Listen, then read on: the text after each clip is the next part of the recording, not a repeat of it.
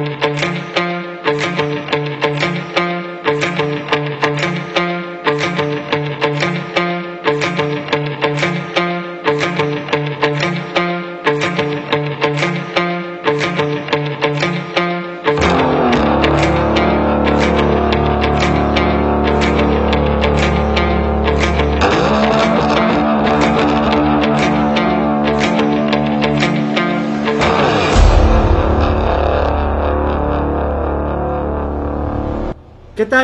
buenas noches, sean bienvenidos una vez más a este círculo de lectura Argonautas. En esta ocasión estamos de manteles largos porque es nuestro especial con temática de número en el título del libro. En esta noche vamos a presentar varias obras, dentro de ellas eh, vamos a presentar un ensayo eh, y tres bestsellers, por llamarlos así. Voy a saludar a mis compañeros en el orden en cómo van a ir apareciendo para que así nos presenten de qué van a platicar esta ocasión. Luis, muy buenas noches. ¿Cómo estás? Platícanos qué nos vas a presentar. Hola, ¿qué tal, Chava? Buenas noches a todos los que también nos, nos están escuchando, mis compañeros aquí en el Círculo. Hoy traigo el libro de la Gran Guerra de Peter Hart, 1914-1918. Perfecto, Luis. Más historia contigo como Dios manda. Iván, buenas noches, ¿cómo estás? Platícanos, ¿qué vas a presentar? ¿Qué tal, Chava? Amigos de Círculo de Lectura Argonautas, a toda la gente que nos escucha en el programa. Hoy voy a compartir un libro para todos los que les gusta el juego de ajedrez. Este libro se llama El 8 y de la, de la escritora Catherine Neville. Perfecto, Iván. Interesante lección. David, Buenas noches, ¿cómo estás? ¿Qué nos vas a presentar en esta ocasión? Hola a todos, feliz por, por este especial y lo más importante porque es el cumpleaños de Stephen King, el mejor, entonces le voy a hacer justicia y hoy les vengo a presentar otro 8 que es Buick 8, un, coche perverso. Perfecto David, el rey no podía faltar en este especial. Y yo soy Salvador, su servidor. Yo en esta ocasión voy a hablar de un libro que tuvo una repercusión en el ámbito editorial y el cual tiene el nombre de Tres, escrito por Ted Decker. Esto es Argonautas.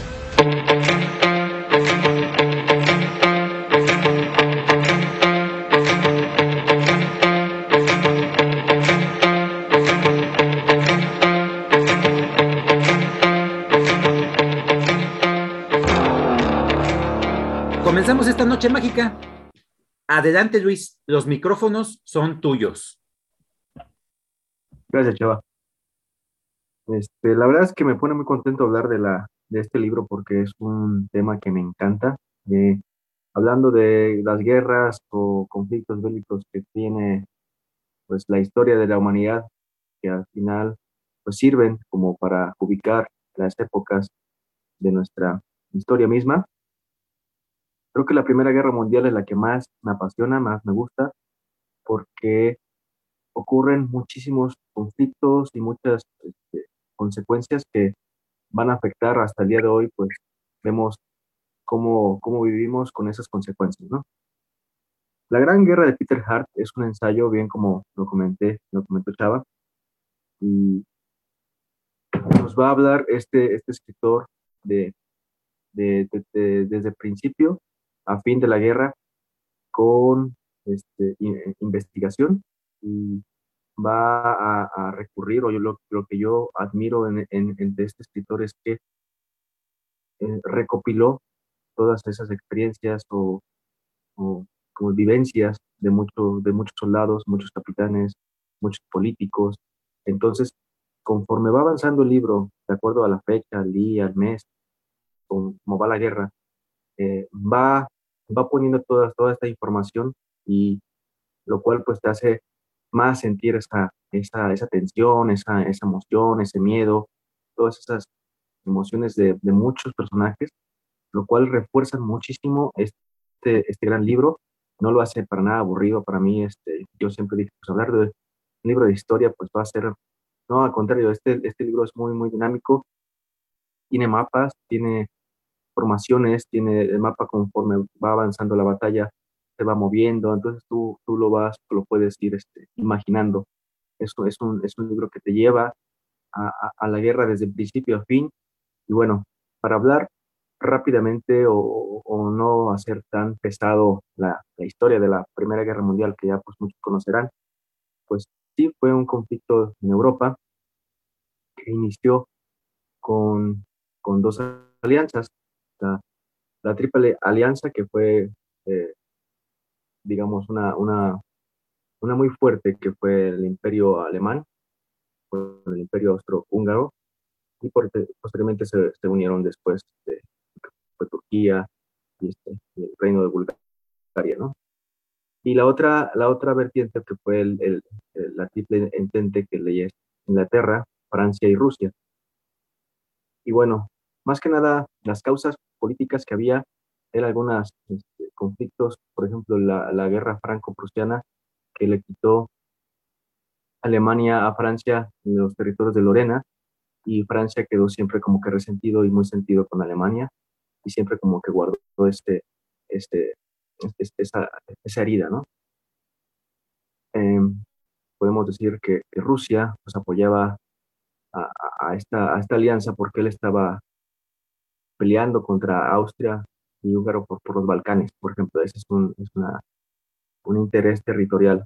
Y tenemos también el de Austria-Hungría, que pues, siempre quiso como que a Serbia y lo estaba llegando. Y en un principio Italia quiere apoyar a Alemania y después se, se revela y se termina uniéndose a Inglaterra, Francia y Rusia. ¿no?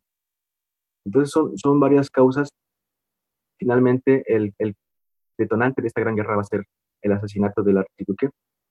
Y les quiero rápido narrar la, la vivencia o la, la experiencia de este, del conde Franz von Harrach. Este conde iba en el coche cuando mataron al archiduque y rápido nos, nos, nos deja lo que, lo que él vivió y sintió. Dice así. Mientras el coche daba marcha atrás, rápidamente, de la boca de su Alteza, salió un hilo un, un hilo de sangre que me salpicó en la mejilla derecha. Cuando saqué un pañuelo para limpiar la sangre de su boca, la duquesa empezó a gritarle, Dios mío, ¿qué te ha ocurrido? Entonces resbaló del asiento y cayó al suelo del automóvil. Su cabeza quedó entre las rodillas de su esposo. Yo no sabía también la, la habían alcanzado y pensé que simplemente se había desmayado por la conmoción. Luego oí como su Alteza Imperial decía, Sofía, Sofía, no mueras. Vive por nuestros hijos. Entonces co cogí al archiduque por el cuello del uniforme para tratar de impedir que su cabeza cayera hacia adelante y le pregunté si se sentía, si se sentía mucho dolor. Respondió con gran distinción, no es nada. Tu rostro comenzó a retorcerse, pero siguió repitiendo seis o siete veces cada vez con la voz más trémula mientras poco a poco perdía el conocimiento. No es nada. Luego se produjo un silencio, tras lo cual se oyó un largo estertor convulsivo y ronco, provocado por la pérdida de sangre. Este había cesado cuando llegamos a la residencia del gobernador. Los dos cuerpos inconscientes fueron trasladados al interior del edificio, donde poco después se confirmó su fallecimiento. Esta, esta forma, te digo que de, auxiliar la gran lectura con estos este, este, experiencias, pues ayuda mucho a, a, a, imaginar o a entender todo lo que sucedió en esta gran guerra, pues, pues fue una, eh, se considera pues el conflicto bélico más este, bélico y más desastroso que ha habido en muertes, a más de 10 millones de civiles, más de 7 millones de soldados. En un solo día creo que murieron 2.000 soldados en la batalla de Verdún, que ha sido de las más sangrientas. Y, y otra batalla de Francia, no conozco ahorita cómo es su nombre, pero sí, sí son, sí son datos muy, muy sorprendentes y, y las consecuencias pues fueron algunas pérdidas pues sí de, de imperios, o sea, que aquí iniciaron la guerra de imperios y se perdieron imperios ya a, la actualidad pues ya, no existen, ¿no? Uno de esos es el imperio alemán, ese sí ya no existe, ya el Kaiser pues eh, y después se hizo la República Alemana y ya se acabó. El otro imperio pues fue el imperio ruso, eh, por la, este, la revolución eh, terminó también el imperio, el imperio austrohúngaro también, el imperio otomano. Entonces fueron, fueron muchas este, consecuencias que tuvo. Francia después retomó otra vez los territorios de Lorena y, Alemania se hizo un poco más pequeño. Y, y, ahí fue como en lugar de que se arreglaran las cosas, como que la conclusión de, este, de estos eventos, como que cimentaron las bases para que empezara la Segunda Guerra Mundial después, en un futuro, ¿no? Entonces, es un libro que, pues, así de grandes escalas, yo les, yo les muestro, o sea, cómo fue avanzando, pero nos habla también de guerras navales, nos habla de, de toda esta orquesta que se, que se pone eh, dentro de estos países, como, o sea, sientes realmente los, los dirigentes como, cómo la viven, ¿no? Entonces, es un libro que a mí me apasionó desde un principio y el cual, pues, les gusta la, o si les gusta la, la, la quisieran saber un poquito más de la Primera Guerra Mundial, yo creo que este libro les va a quedar al anillo al dedo porque trae todo y, completamente, digo, todas esas este, experiencias pues ayudan muchísimo para entender un poquito más. Pues eso, es lo que trae. Para no aburrirlos un poquito. Perfecto, Luis. ¿Alguien quiere comentar, muchachos, sobre lo que nos acaba de compartir Luis?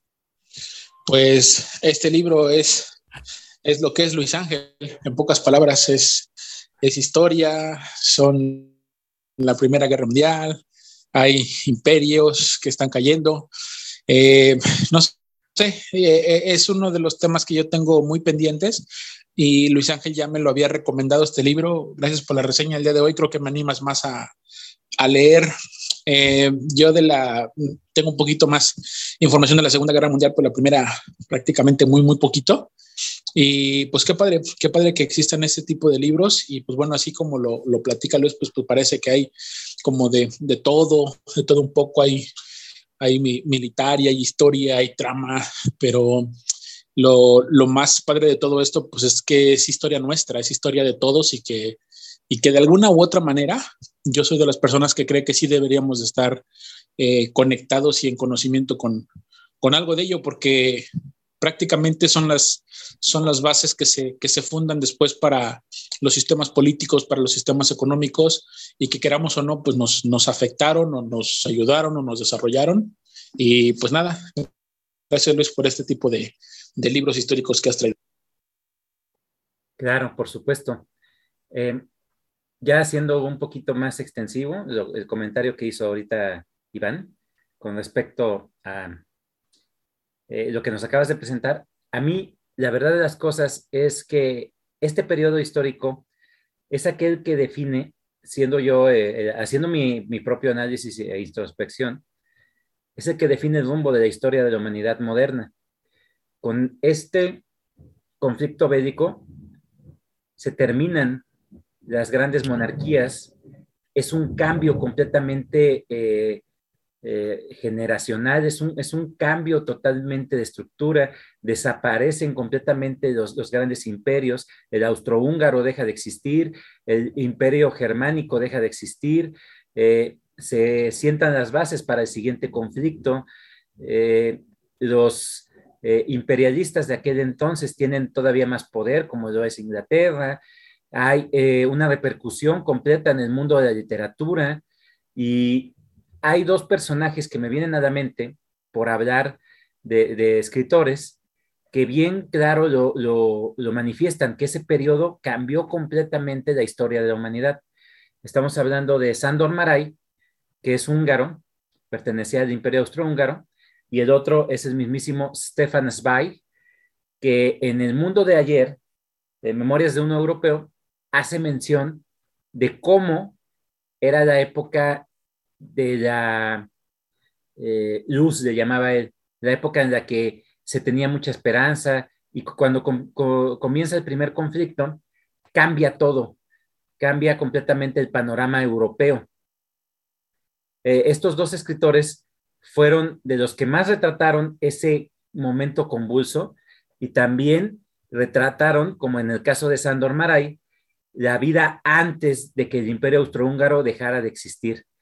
Y, es muy interesante que, lo hayas traído a, colación en este especial, porque en definitiva concuerdo con la aportación que hizo Iván con respecto a la historia y la importancia que tiene en nuestra vida eh, actual y colectiva como, tal, como historia de la humanidad. Qué bueno que te animes, Luis, a traernos este tipo de material, este tipo de, ensayos, porque de ensayos hablamos muy poco en el círculo. Y yo siempre que hablas de ello, eh, lo, lo, celebro. Celebro mucho que traigas esto para que lo podamos comentar y lo podamos compartir con todos nuestros escuchas y con nuestros mismos compañeros panelistas del Círculo de Lectura. Gracias, Luis, por esta aportación. Tenemos también eh, como invitado a nuestro buen amigo Miguel, que, está aquí para, escucharnos, platicar un rato, y pues les recuerdo, es, escritor y, con orgullo morelense. Entonces, bienvenido Miguel, un gustazo como siempre. Gracias a todos y acá poniendo atención. Ya estás. Continuamos esta noche mágica y el siguiente eres tú, Iván. Adelante, los micrófonos son tuyos. Bueno, pues muchas gracias. Hoy voy a presentar este libro, este libro que se llama El 8. El 8 de Catherine Neville es un libro que llegó a mí por recomendación de, un amigo que, nos conocimos precisamente jugando ajedrez. Eh, este es un libro para, para todas las personas que les gusta este deporte ciencia, que es el juego del ajedrez, pues a veces no, no hay como mucha literatura. Sí hay libros que hablan acerca de la disciplina y tácticas de juego y demás, pero, pero pocos son los libros que hablan acerca de una historia, una trama que tenga que ver directamente con este, con este juego y con este, con este deporte de tablero. ¿De qué trata el 8 de Catherine Neville? Eh, aún no siendo un amante un gustoso del ajedrez, probablemente este libro también te pueda gustar. El 8 de Catherine Neville es una chica que precisamente ella no sabe absolutamente nada de, ajedrez, pero eh, por azares del destino, una una mujer de esas que, te leen las cartas y que son este, evidentes, pues le dice que, su vida está a punto de cambiar, porque por cuestiones de trabajo ella se dedica a las cosas de informática y de, y de sistemas, pues tiene que hacer un viaje a Argelia, al país africano de Argelia. ¿Qué es lo que va a encontrar esta mujer? Que hay una historia entrelazada con uno de sus clientes que tiene que ver con un ajedrez muy, muy antiguo. Es el famosísimo ajedrez, el ajedrez de Montglain. El ajedrez de Montglain es una, es, es, como una leyenda dentro del mundo ajedrecístico, es como, es como hablar de la espada en la piedra del rey Arturo, o no sé, es como hablar de, de temas que no se han podido comprobar, pero como la, la fuente de la eterna juventud, cosas así, ¿no? El ajedrez de Montglain supuestamente es un, es un tablero de ajedrez que fue hecho y mandado a hacer por Carlomagno. Y aparentemente, pues mucha gente dice que gracias a este juego de, tablero de ajedrez que consiguió con piedras preciosas y con, y con eh, eh, elementos de prácticamente de todo el planeta, pues es lo que le da como, como cierto, cierto poder. Para que se den una idea simplemente cómo lo, cómo lo describe, dice, el tablero está forjado en plata y oro, medía un metro entero por cada lado. Las piezas de metales preciosos afiligranados están tachoneadas con rubíes, zafiros, diamantes y esmeraldas, sin tallar pero perfectamente ilustrados. Como destellaban y resplandecían a la luz de los faroles del patio, parecían brillar con una luz interior que hipnotiza a quien los contempla. La pieza del rey alcanza 15 centímetros de altura representa un hombre coronado que monta a lomos un elefante. La reina o la dama va en una silla de menos cerrada y salpicada de piedras preciosas. Los alfiles, elefantes con sillas de montar incrustadas de raras gemas, y los caballos o caballeros estaban representados por corceles árabes salvajes. Las torres o castillos, en árabe significa carro, eran grandes camellos que sobre los lomos llevan sillas semejantes a las torres. Los peones, humildes soldados de infantería, de 7 centímetros de altura con pequeñas joyas en lugar de ojos y piedras preciosas que salpican las empuñaduras de sus espadas. Bueno, esta es la descripción del ajedrez. Si ustedes lo googlean, se van a dar cuenta que muchísima gente lo ha intentado buscar. O sea, pues digo que es una cosa mítica y es una de las cosas que atrae a muchos ajedrecistas y a mucha gente que como este elemento, hay muchos otros elementos para otros personajes históricos, como para Hitler, como para Jesús, como para Gandhi, que dicen que algunos elementos o algunos objetos les daban cierto poder y daban cierto dominio sobre la actividad que ellos ejercieran. Bueno, aparentemente para Carlomagno, el, el poder que él tenía era porque tenía en su posesión este, este tablero y que después eh, precisamente es cuando empiezan a desaparecer las piezas y desaparece el tablero, es cuando Carlomagno pierde prácticamente eh, el poder de todo el imperio que tenía. Aparentemente o en la historia relata una parte histórica que hay una abadía en Francia donde quedaron algunas piezas incrustadas eh, dentro de esta capilla, dentro de esta abadía, y pues posteriormente empiezan a salir a la luz ya en una, en una actualidad, bueno, una actualidad por decir, el libro me parece que está escrito a finales de los ochentas, entonces eh, por ahí empezaron según a aparecer algunas piezas, y pues bueno, las personas que están interesadas en ese tablero empiezan a tratar de recolectar todas las piezas, incluyendo el tablero, para poder tener otra vez un, un control o un poderío total, ¿no? Que es mucho de lo que pasa en, en ese tipo de obras conspiracionistas. Eh, la historia está buena porque tiene como dos elementos, viene narrando la parte histórica y alternamente viene la, parte en vida, que esta chica que también se llama Catherine en la novela, pues es la que está envuelta en un, en un problema que después se rodea de amigos ajedrecistas para poder eh, ir descifrando el, el enigma, qué es lo que está pasando con su vida, y cuando menos se lo espera, ella se está dando cuenta que las piezas de ajedrez son personas reales.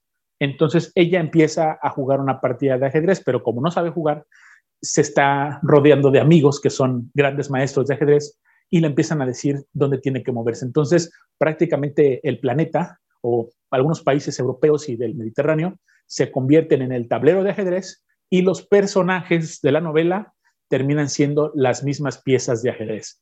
Esto a mí me gustó mucho, esta es la parte que a mí me, encantó. Eh, en, cada, en cada oportunidad que puede Catherine Neville te deja un, esbozo histórico de algo importante que ha sucedido y pues bueno, obviamente habla sobre, sobre personajes además de Magno, habla sobre Isaac Newton, habla sobre Robespierre, sobre Juan Jacobo Rousseau, eh, personajes que supuestamente también en su momento intentaron buscar este, este ajedrez, ¿no? Y, han llegado pues a ser las, las eminencias que han sido. Entonces, se mete con algunas cosas un poquito esotéricas, se mete este, con, para los que sí les gusta el ajedrez, pues en realidad los que saben y los que ya son como muy meticulosos dicen que las, las jugadas o lo que van platicando en el, en el libro, si tú lo desarrollas en un tablero, sí es una partida completa de ajedrez. Eh, y, y, eso digo, se me hace padre porque como para todos los gustos, ¿no? Para el que no le gusta nada y nada más se queda con la trama, para el que es aficionado, ¿no? Como yo que me considero aficionado del juego, y pues para ya los que son expertos y son maestros y demás, pues ya le encuentran todavía más trasfondo la obra.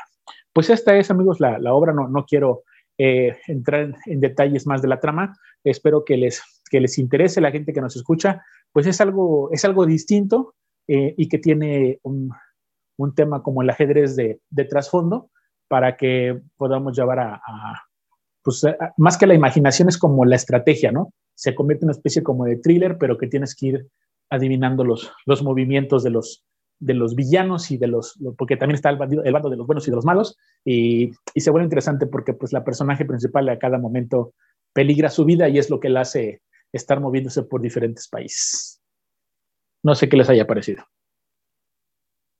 Como lo vieron muchachos, ¿alguien quiere comentar? Adelante David a mí que sí me gusta el ajedrez, ay, sí me interesó mucho. Y eso que está este, histórico, este, cuando empezó a describir el tablero, o sea, si yo fuera así amante apasionado, yo sí, yo sí lo buscaría. A ver, ay, y si existe y no sé qué. Y yo si fuera Alejandro, no, hombre, yo, así, yo sería él, él por dos. Entonces, pues, entonces sí me, sí me imaginaba de que algo que, iba a salir con, con, personas reales y del mundo. Y ay, qué bueno que lo menciona porque creo que, no sé si es, si como el final, pero, pero, pero, sí me interesó bastante. Es, no sé, es como, como tipo mitología o fábula, no sé. Así, no sé, hasta sí puede ser cierto en una de esas. A, a, mí me interesó mucho. No, no, no ubicaba el libro por, por el nombre, pero cuando vi la portada dije, ah, pues ese sí lo he visto. Y, luego ah, y luego hice memoria, ah, no, pues es famoso.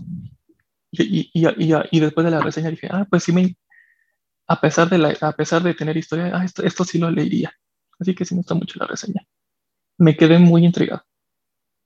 Vientos. Hizo, hizo bien su chamba, Iván. Eh, ¿Alguien más quiere comentar, muchachos?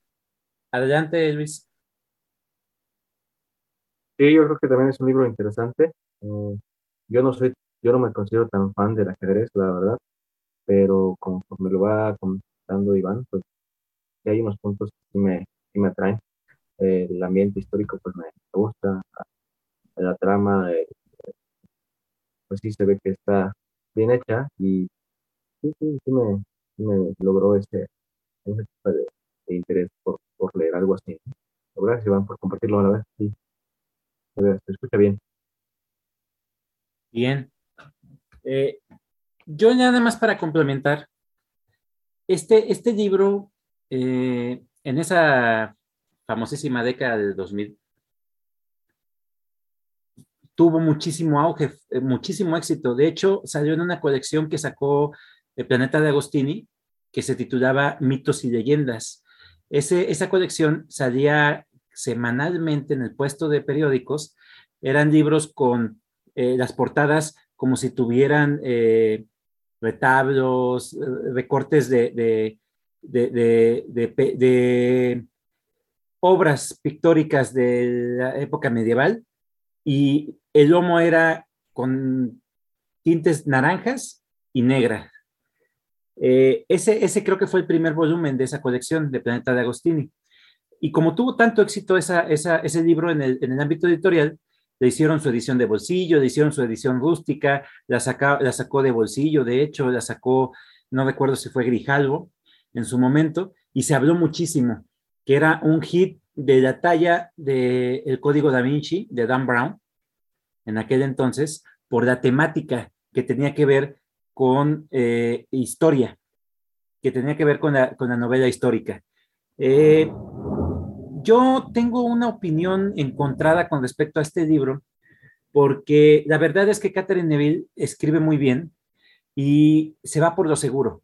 La historia eh, te la va presentando por, por dos bloques, como bien lo comentó Iván, que es la historia en el presente y la historia en el pasado. Te va mostrando atisbos de, de, cómo este ajedrez llegó hasta esta época, de mano en mano, y de cómo esta, esta personaje eh, principal va teniendo un descubrimiento por lo que es el mundo del ajedrez y por esa trama que tiene que ver con el, el, futuro que, que, tienen que desempeñar cada pieza. Eh, la verdad es que me pareció muy interesante. Es, es claro que es una buena escritora, pero ya en el último tercio del libro, para mí se cayó completamente la historia y eso es algo de lo que veníamos hablando fuera de, cuadro, fuera de, la grabación con, Miguel, cuando los libros en ocasiones te cuestan y los quieres abandonar, pero en este caso, en este caso, el libro ya tenía una, historia que te estaba contando, ya te había enganchado, ya tenías ese, ese, esa interacción con el escritor. Y cuando pasa al final, eh, cuando sientes tú que el escritor no supo cómo terminar su obra, cómo te desencanta completamente, ya no es una cuestión de que al principio te costó eh, engancharte con la historia y terminas teniendo eh, una recompensa con respecto a tu, a tu, tu decisión de continuar con leyendo la historia, aquí es al revés. Aquí yo estaba muy encantado con cómo me presentó Neville la historia, pero conforme fue avanzando y ya eh, llegando al conflicto, a, la culminación de la historia, me pareció de lo más sosa eh, y eso me desencantó por completo. Por eso el comentario en una ocasión de que el libro no estaba tan bueno, pero era un éxito editorial.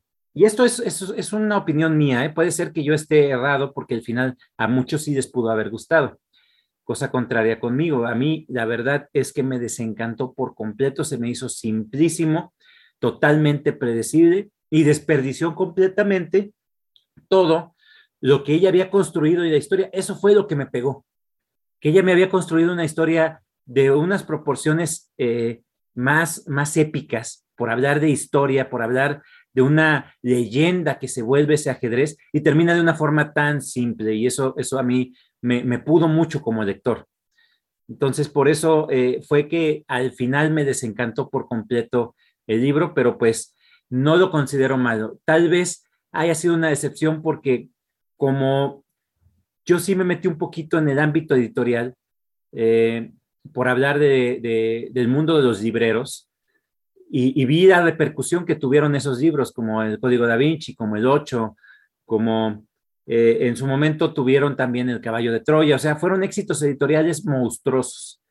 Y de repente los leo y no son aquello que yo esperaba por toda esa publicidad y por todo ese movimiento que generaron, que en aquel entonces pues no teníamos redes sociales, no teníamos internet, no teníamos tanto. Entonces era más visible para mí con respecto a cómo se movía el medio editorial. Entonces sí me desencantó un poco en ese aspecto, pero bueno, es, es, nada más eh, desde mi perspectiva, para que no tampoco vayan a crucificar el libro, porque la verdad es que es un buen libro. Continuamos. El siguiente en la lista eres tú, David. Adelante, los micrófonos son tuyos. Platícanos sobre el rey. Sí, doble festejo por el especial de Iván y, y, por el cumpleañero, el más grande de todos, Stephen King. Vengo con otro 8. Buick 8, el coche perverso. Y me voy rápido, porque yo tenía planeado decir muchos libros que, que los voy a decir próximamente, pero pues hoy tocó, ¿no? Por en su cumpleaños y pues dije, pues va de una vez. Buick 8. La historia es sencilla y no les miento.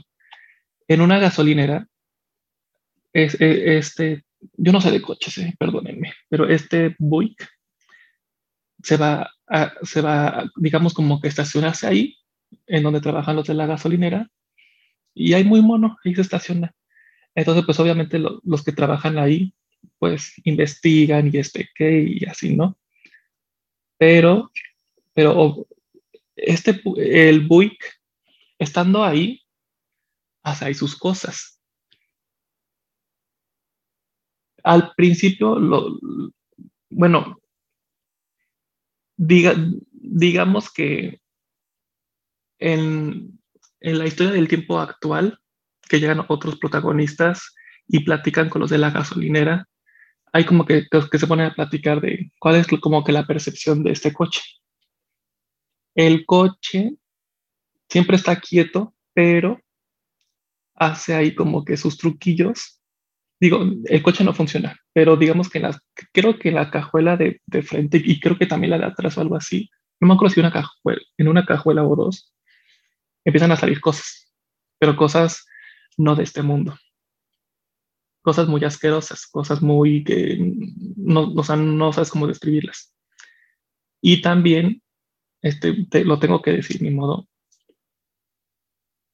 Digamos que o sea, e, el coche estando quieto hasta en la parte delantera, que no sé cómo se llama, que, se le forma ahí una sonrisa, una mueca al coche, en, un, en un segundo a otro empieza a comerse a gente. Entonces, entonces los, los protagonistas están de, ¿y, y dónde está? ¿Y, dónde está aquel? Entonces, ¿dónde está? O sea, no hay ningún rastro de él no, es como que hay una parte del cuerpo por allá, ok. bueno, a lo mejor sí. Pero es como, o sea, que el coche está quieto, no, no, no es como que haga sonido, solamente el, único ruido fuerte es que sí, de vez en cuando empieza a salir como fuegos artificiales, pero ya hay como ya, ya hay cierto tiempo de que empiezan a salir. Entonces, al principio sí, los de la gasolinera están como que muy impactados con todo, con todas las cosas que le salen del coche o, que de repente empieza como que a matar gente estando quieto el coche. Y ya después, ya llega un punto, como el coche no se, no se mueve, de que digo, ay, sí, ahí está, ahí está el Wick. Le, dice a, los, a los otros protagonistas de, en, en, la línea del tiempo actual. Sí, y, pero, pero, pero, pero no sabemos si decir que ya ha matado gente, estando ahí quieto. No es como Christine, Stephen King que se mueve y así, ¿no? O sea, este que está así quieto. Y al, y al principio es muy, muy relevante de que, o sea, así nos va a matar o, o, de aquí va, se va a salir de aquí y nos va a atropellar a todos o nos va a comer o... No, ahí está, ahí está, o sea, ahí está. Y, y, si, no lo, y si no lo molestamos, si no lo interrumpimos, pues no pasa, no pasa de que cosas de otro mundo, o los fuegos artificiales no es como que queme toda la, toda la gasolinera y, y, y, explota. O sea, no, si está ahí quieto, ahí en, en, una esquinita, digamos, no nos hace nada. Entonces, entonces como ah, sí, ahí está.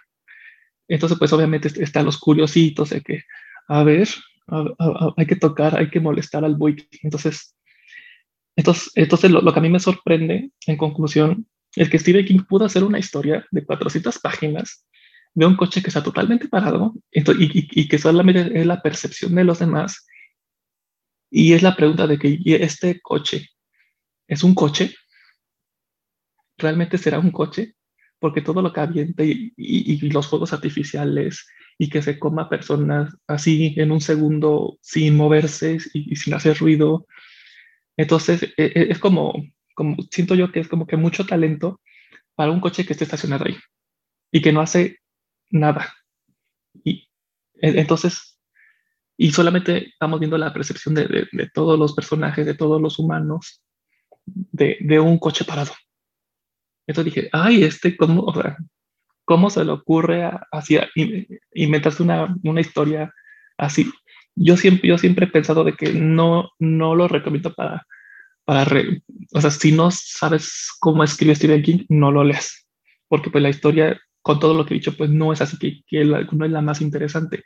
Ya ya conociendo un poco, saber cómo, cómo escribe, sabiendo de todo el desarrollo de los personajes, porque este libro es puro desarrollo de personajes, porque pues el coche no se mueve y nada más vemos la percepción de todos. Eh, si ya has leído unos poquitos, pues ya chútatelo, porque a mí sí me gustó. No es, no es el ritmo así súper rápido, hasta puede ser un ritmo lento y a la gente eso sí no, no les gusta. Si, si buscan más reseñas, videos, lo que quieran, a la gente no le gustó. Pero yo la pasé bien, lo disfruté. O sea, y no, y no tiene un ritmo así rápido. O sea, no es de mis favoritos, pero digo, ay, este, es que cómo, ay, es que, es que este talento de, escribir un libro así, con, con el coche así nomás así. Entonces a mí me sorprende mucho y, y pues lo, lo, lo, quise traer pues por su cumpleaños número 75, así de que larga vida al rey. Eso es todo. Vientos, David. ¿Alguien quiere comentar con respecto a este libro que nos acaba de compartir David? Adelante, Miguel.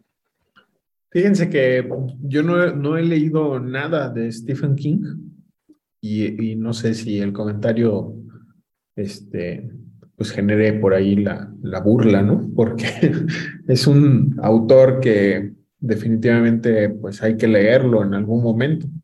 Y, y no, nunca me ha pasado.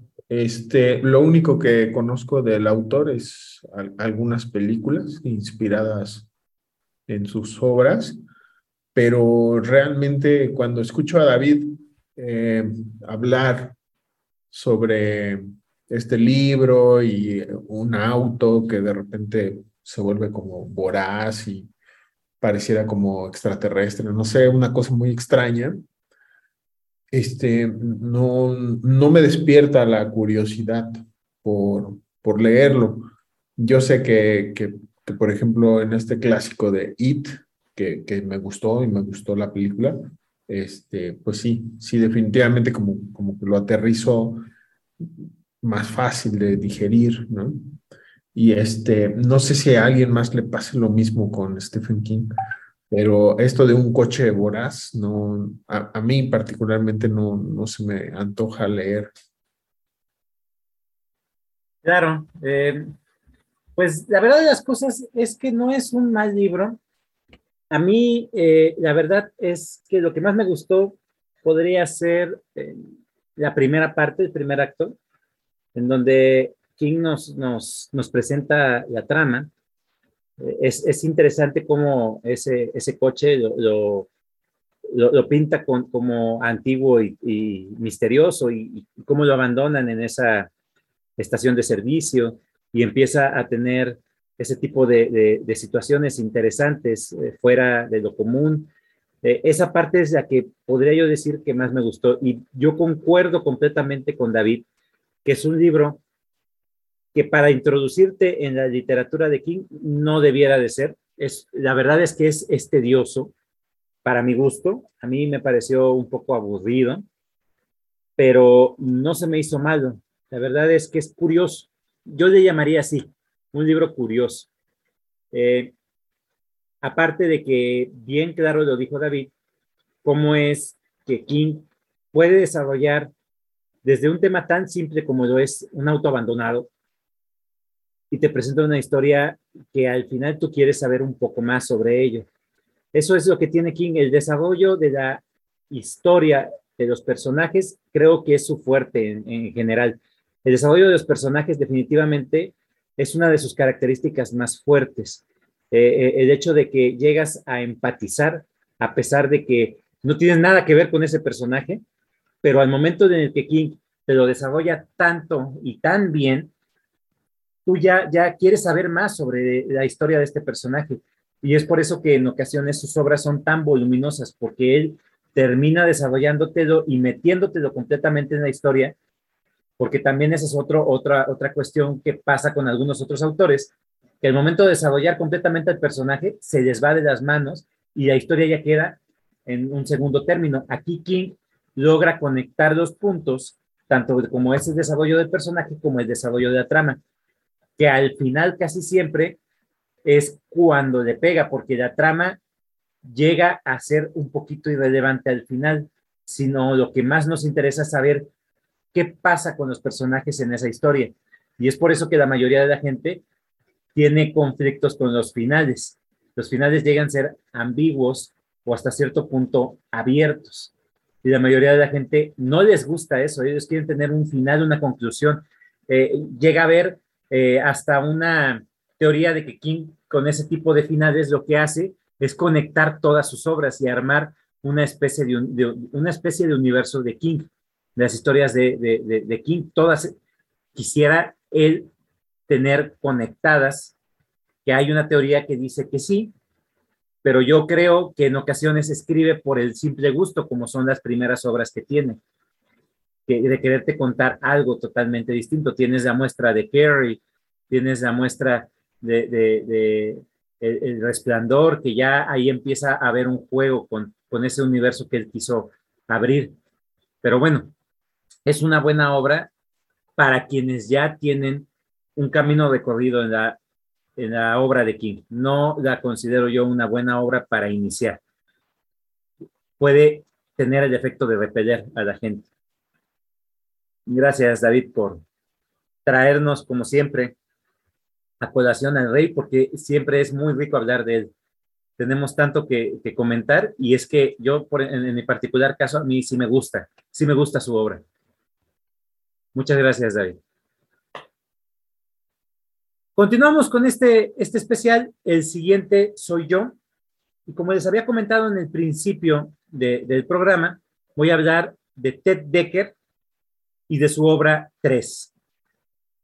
En la década del 2000, iniciando el 2000, este autor era totalmente desconocido y como les había comentado junto con mi comentario respecto a la obra de Ocho de Catherine Neville, en ese entonces estaba yo un poquito inmerso en lo que era eh, el mundo editorial y acababa de llegar una un nuevo sello editorial, una nueva editorial eh, norteamericana de nombre Harper Collins.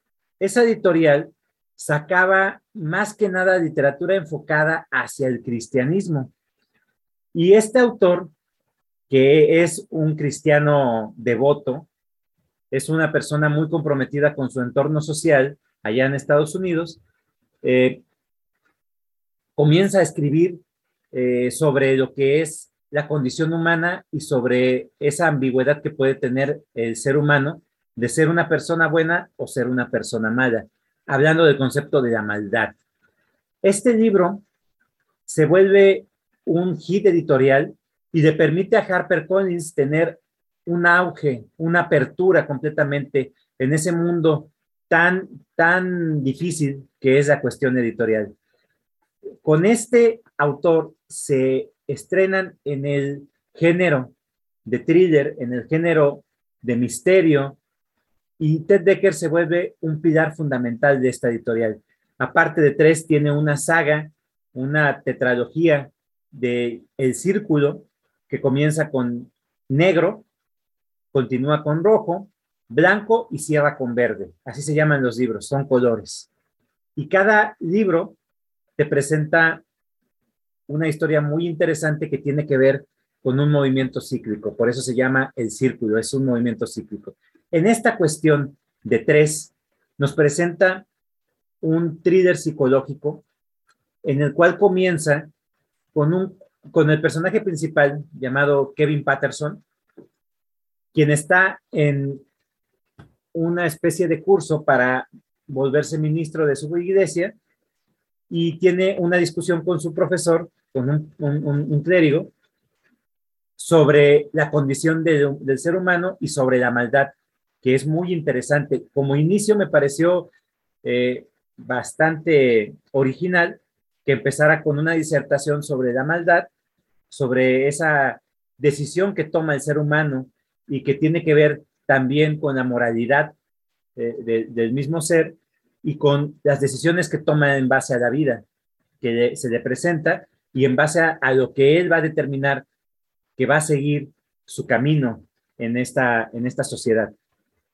Al salir de esa, de esa disertación, de esa plática que tiene con su profesor, recibe una llamada telefónica y es muy extraño porque ese celular lo acababa de comprar y nada más una persona tiene su número.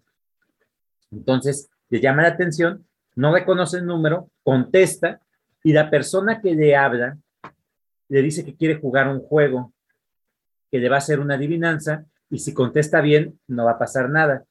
Pero si no contesta bien, le va a dar tres minutos para que él pueda ir a un noticiero y confesarle al mundo sus pecados, porque si no lo hace, su auto va a estallar. Entonces este cuate que va en el coche manejando se saca de onda, no entiende cuáles sus pecados mortales que, que tiene que descubrirle al mundo, no entiende. Y lo que hace es tratar de manejar a un lugar que esté poco poblado para que si llega a pasar eso, ninguna persona salga afectada. Entonces aparca su vehículo, sale, el tiempo se concreta y el auto explota. Esto genera mucha conmoción en la gente. El cuate este que le marca se presenta como Slater.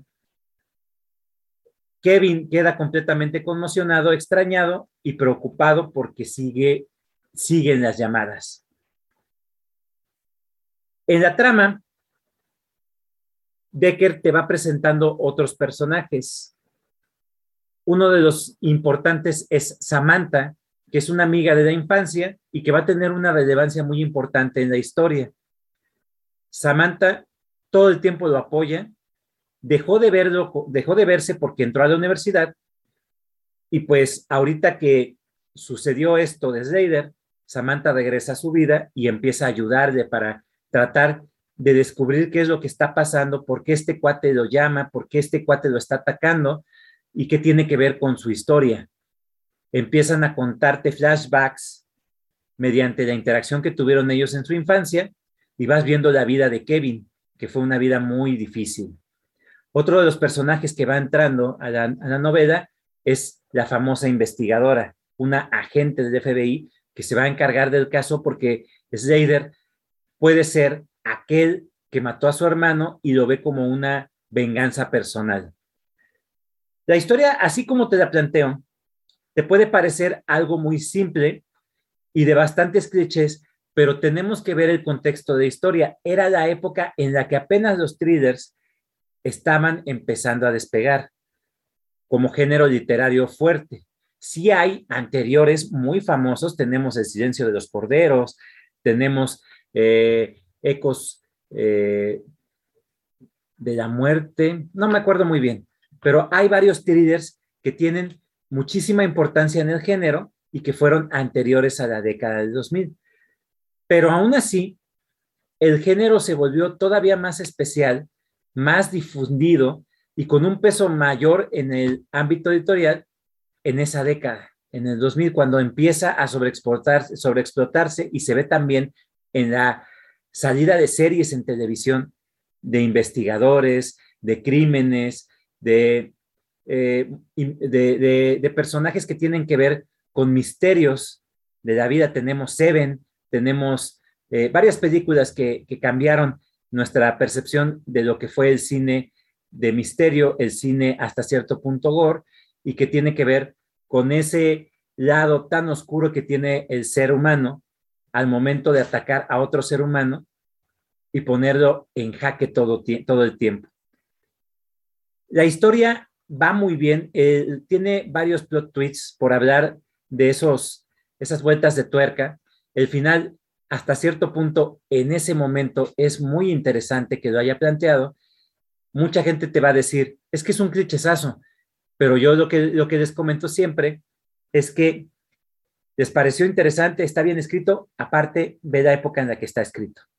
Ahorita te puede parecer un cliché porque se habla mucho de ello, pero en aquel momento era algo muy interesante de presentar y la forma en cómo la va eh, terminando Ted Decker me parece bien, bien ejecutada. No es una obra muy pretenciosa, no es una obra que yo quiera decir que es la gran obra del género, pero me pareció que en ese momento refrescó completamente el ámbito editorial porque es una historia sencilla, bien contada, es un buen eh, cuentacuentos Ted Decker. Eh, eh, tiene en esta primera obra varios de los elementos que te va a empezar a presentar en su obra en general, ya a futuro. Y es que Ted Decker se volvió un escritor de sagas. Y esta obra es autoconclusiva, es de las pocas que puedes leer sin tener que aventarte más de dos volúmenes. Eso es lo que les traje yo en esta ocasión. Vamos a pasar a esta parte en la que puntuamos nuestros libros, esa parte que tanto les encanta. Y comenzamos contigo, Luis.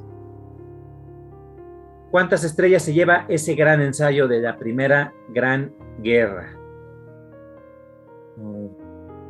La verdad es que sin dudarlo le doy las cinco estrellas. Es un libro que me apasionó, me gustó, me encantó. Y fíjate que es un libro que me ayudó a entender un poquito más la guerra. Por este libro me imagino mejor las escenas del libro, por ejemplo, de Sin en el frente, o algunas de Hermann Hesse que hablaba de las guerras. Pues sí, me, me ayudó a entender un poquito más nuestra historia. Por eso le doy cinco estrellas. Perfecto, Luis. Iván, ¿cuántas estrellas se lleva el 8? Cinco estrellas, un gran libro, como, como lo mencionamos, entretenido, divertido, histórico. Cinco estrellas para Catherine Neville. David, ¿cuántas estrellas se lleva Buick 8? Ahí voy otra vez a arruinarle su calificación perfecta. Y aunque, aunque sea tu cumpleaños, Stephen King, ni modo. Cuatro estrellas y, para todos los que nos escuchan, están muy buenos. Ni hagan caso a los comentarios estos. Cuatro estrellas bien merecidas. bien, eh, eso fue directo para mí. Pero bueno, eh, yo, ¿por qué voy a puntuar a tres de Ted Decker? La, el estilo narrativo es muy bueno, es dinámico. En ocasiones se llega a caer un poco porque yo siento que es lo que intenta él hacer de tener ritmos muy, muy altos y de repente bajarle un poquito para que te puedas conectar un poco más con los personajes y volver a incrementar la intensidad. Eh, me parece que es sencillo, simple, entendible. Los misterios son muy bien logrados. Los personajes hasta cierto punto están un poquito desaprovechados, no están tan desarrollados, sin contar a la detective, que creo que es el mejor personaje. Y es que Kevin Parson peca en ocasiones de ser demasiado, demasiado, eh, es este, ¿cómo podríamos decirlo? Cuando son, ay, se me está yendo esta palabra. ingenuos. Es demasiado ingenuo. Entonces yo por todo esto eh, le voy a poner también cuatro, cuatro puntos, cuatro estrellas. Y es así como hemos llegado al final de este programa. Les recuerdo que nos pueden escuchar, tenemos redes sociales. En Facebook nos encuentran tal cual como Círculo de Lectura Argonautas y ahí pueden escuchar desde el primer programa de la primera temporada hasta el más reciente de la cuarta temporada. No somos críticos literarios, nos gusta, nos apasiona y nos encanta compartir con todos ustedes, con, entre nosotros, entre el círculo, compartir nuestras lecturas, nuestras historias, eh, esto que nos, nos encanta y hasta nuestros mismos comentarios pueden servir en ocasiones, como lo que ha pasado, para animarnos a salirnos de nuestra zona de confort y leer cosas que no pensaríamos en leer. Esa es la finalidad de este círculo. Voy a pasar a despedirme de nuestros compañeros panelistas. Es un gusto tenerte, Miguel, como siempre. Platicar un rato contigo. Muy buenas noches, Miguel. Buenas noches a todos. Luis, buenas noches. Buenas noches a todos. Qué bueno que nos, les haya gustado espero que les haya gustado este especial y nos vemos pronto con el libro. Iván, buenas noches. Buenas noches a todos, gracias por el tiempo prestado. Excelentes libros los que se han compartido en este especial de un título con un número. Me voy muy contento. Gracias a todos y nos vemos. David, buenas noches. Buenas y me voy muy feliz con este especial y todo lo que dijeron por dos, de que espero que si se animen a leer, no importa estos comentarios, ustedes anímense a leer todos estos géneros que hemos leído. Y yo soy Salvador, su servidor. No me queda más que decirles gracias totales. Nos vemos en un próximo episodio.